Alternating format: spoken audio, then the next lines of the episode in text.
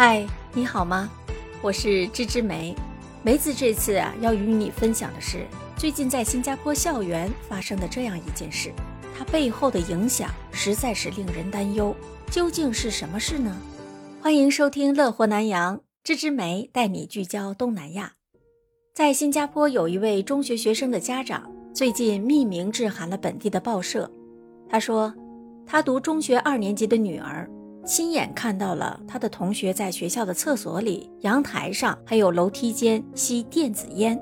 据说有学生在课堂上吸烟，老师还没有察觉。很多家长对此感到忧虑。近来呀，非法销售电子烟活动在新加坡愈发的猖獗了。黑商以造型小巧、易隐藏的电子烟为卖点，通过自设的网购平台推广销路，电子烟悄悄地入侵了校园。在籍的学生受同辈的鼓动，还有跟风啊，实际吸烟的人数有上升的趋势，甚至有小学生因为吸电子烟而触犯了本地法律。本地的学校和教育部将会如何处理呢？那么，新加坡电子烟的法律规定和现状又是如何的呢？在东南亚的十一个国家中啊，除了印度尼西亚和菲律宾之外，其他的九个国家已经禁止售卖电子烟了。新加坡在二零一四年就开始规定禁止在国内输入销售电子烟，在二零一五年十二月的时候，将持有电子烟列入了犯罪行为。根据新加坡的烟草控制法第三条规定，控制烟草产品的销售，禁止进口、分销、销售或者是提供任何形式的设计或者是组装的电子烟产品。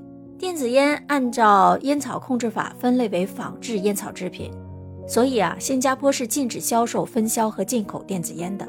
虽然新加坡明令禁止了电子烟，但是使用和拥有电子烟而被捕的人数却逐年的在攀升。卫生科学局公布的数据显示，违法的人数从2018年的68人，增加到了去年的4697人。单是今年的首八个月，就有3912人被捕了。根据教育部的调查统计。过去三年啊，被发现吸传统香烟和电子烟的学生，包括小学、中学和大学先修班的学生在内，每一千人当中有七个人触犯了法律。这些学生通过不同的管道获取到了电子烟，包括托他们的亲属或者是朋友代购，以及网购送货到门。由于还没有成年，当中有学生会威胁卖家供货，否则啊就会举报卖家。家长们都呼吁了。希望当局能够加强执法，并且展开教育，阻止吸电子烟的流行趋势。那么，为什么会有越来越多的学生吸电子烟呢？青少年误触电子烟的主要原因啊，是他们觉得吸电子烟是新潮酷炫的行为。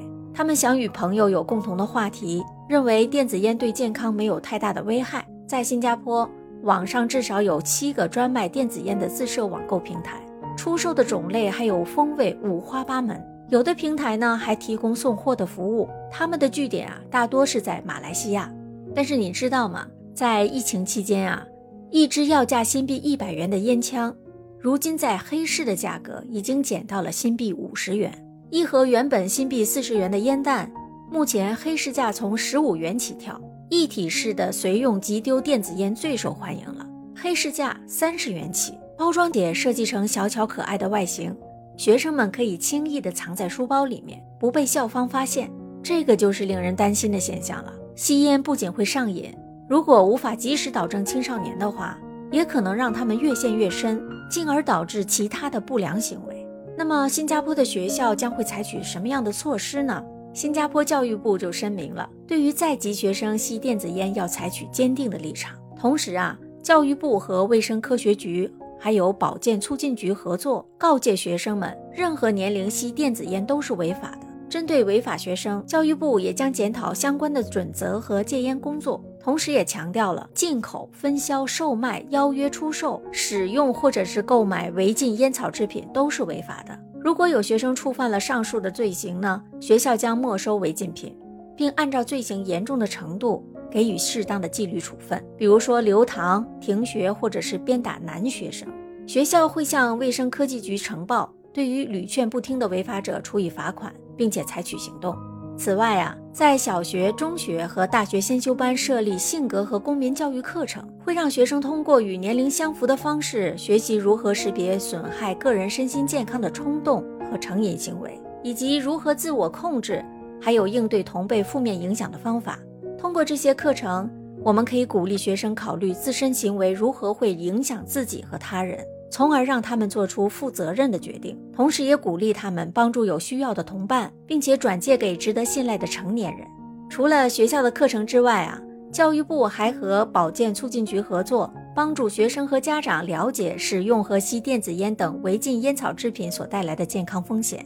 看来呀，新加坡对于这件事是非常重视的，已经制定了计划，并会严格执行下去。如果这种事情发生在国内，你是怎么看的呢？梅子希望世界上所有的青少年都能够在一个和平安全的环境中健康成长。今天的话题就和你分享到这里，请多留言和梅子讨论吧。感谢你的聆听和支持，梅子将继续带你聚焦东南亚不同话题。咱们下期节目再见，拜拜。